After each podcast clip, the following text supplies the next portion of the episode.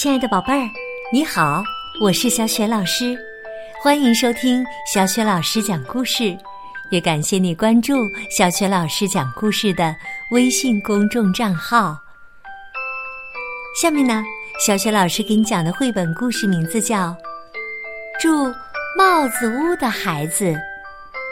这个绘本故事啊，选自顶级大师绘本系列当中的最美绘本睡前故事。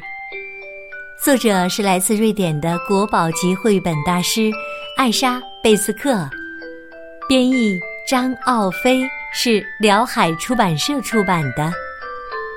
好啦，故事开始了。住帽子屋的孩子。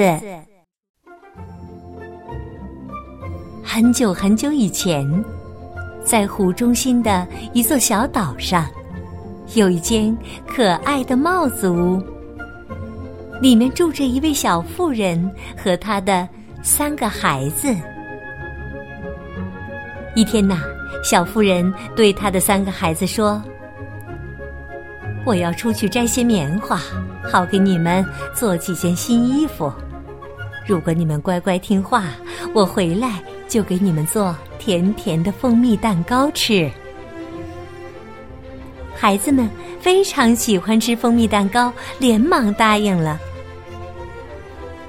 小妇人在路上遇到了蜗牛宝宝，蜗牛宝宝告诉他：“这条小路的尽头有一片沼泽地，里面长满了棉花，足够给你的孩子做衣服用啦。”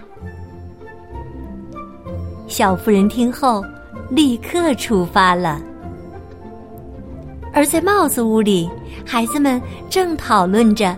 做点什么事能让妈妈开心？最后，他们决定把烟囱打扫一下。孩子们找了些细枝条当刷子，在烟囱里爬上爬下的清扫，干得非常起劲儿。烟囱是打扫干净了，可孩子们却成了小黑人儿，这可怎么办呢？他们脱掉衣服，跳到湖里洗了个澡，还决定烧一大锅热水，把脏衣服也清洗干净。孩子们找来很多树枝，升起了又大又旺的火。他们觉得有趣儿极了，一点儿也没意识到火焰越来越高。此时，他们的老朋友小矮人。正坐在船上悠闲的钓鱼，突然，他闻到了一股浓烈的烟味儿。扭头一看呐，只见湖中心的小岛上燃起了熊熊大火。他赶快划着船朝小岛奔去。火越烧越大，把帽子屋都吞没了。小矮人急忙带着孩子们救火，终于火被浇灭了，但帽子屋也消失了。孩子们见状大哭起来，他们既怕妈妈生气，又怕妈妈难过。小矮人见孩子们哭得伤心，答应帮他们造一座新房子给妈妈。小矮人很会造房子，没过多久，一辆崭新的小木屋就出现在了岸边。小木屋的屋顶是用白桦树皮做的，既防雨又坚固。小矮人把孩子们安顿到新床上，他们很快就进入了梦乡。这时啊。小妇人载着满满一船棉花回到了家。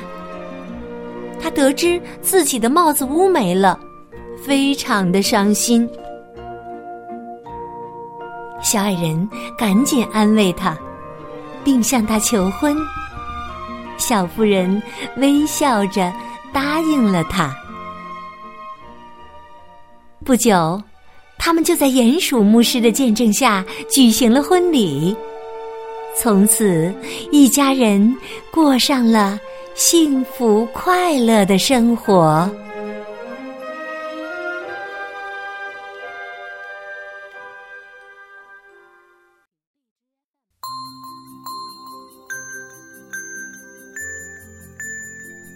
亲爱的宝贝儿，刚刚啊，你听到的是小雪老师为你讲的绘本故事《住帽子屋的孩子》。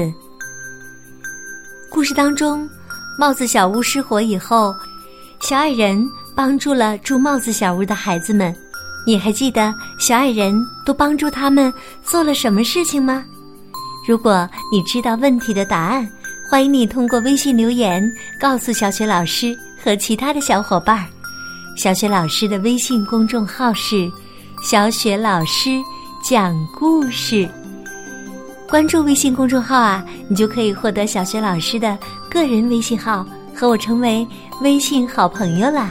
也欢迎你多多转发小雪老师讲的故事，让更多的小伙伴受益。好，小雪老师和你微信上见。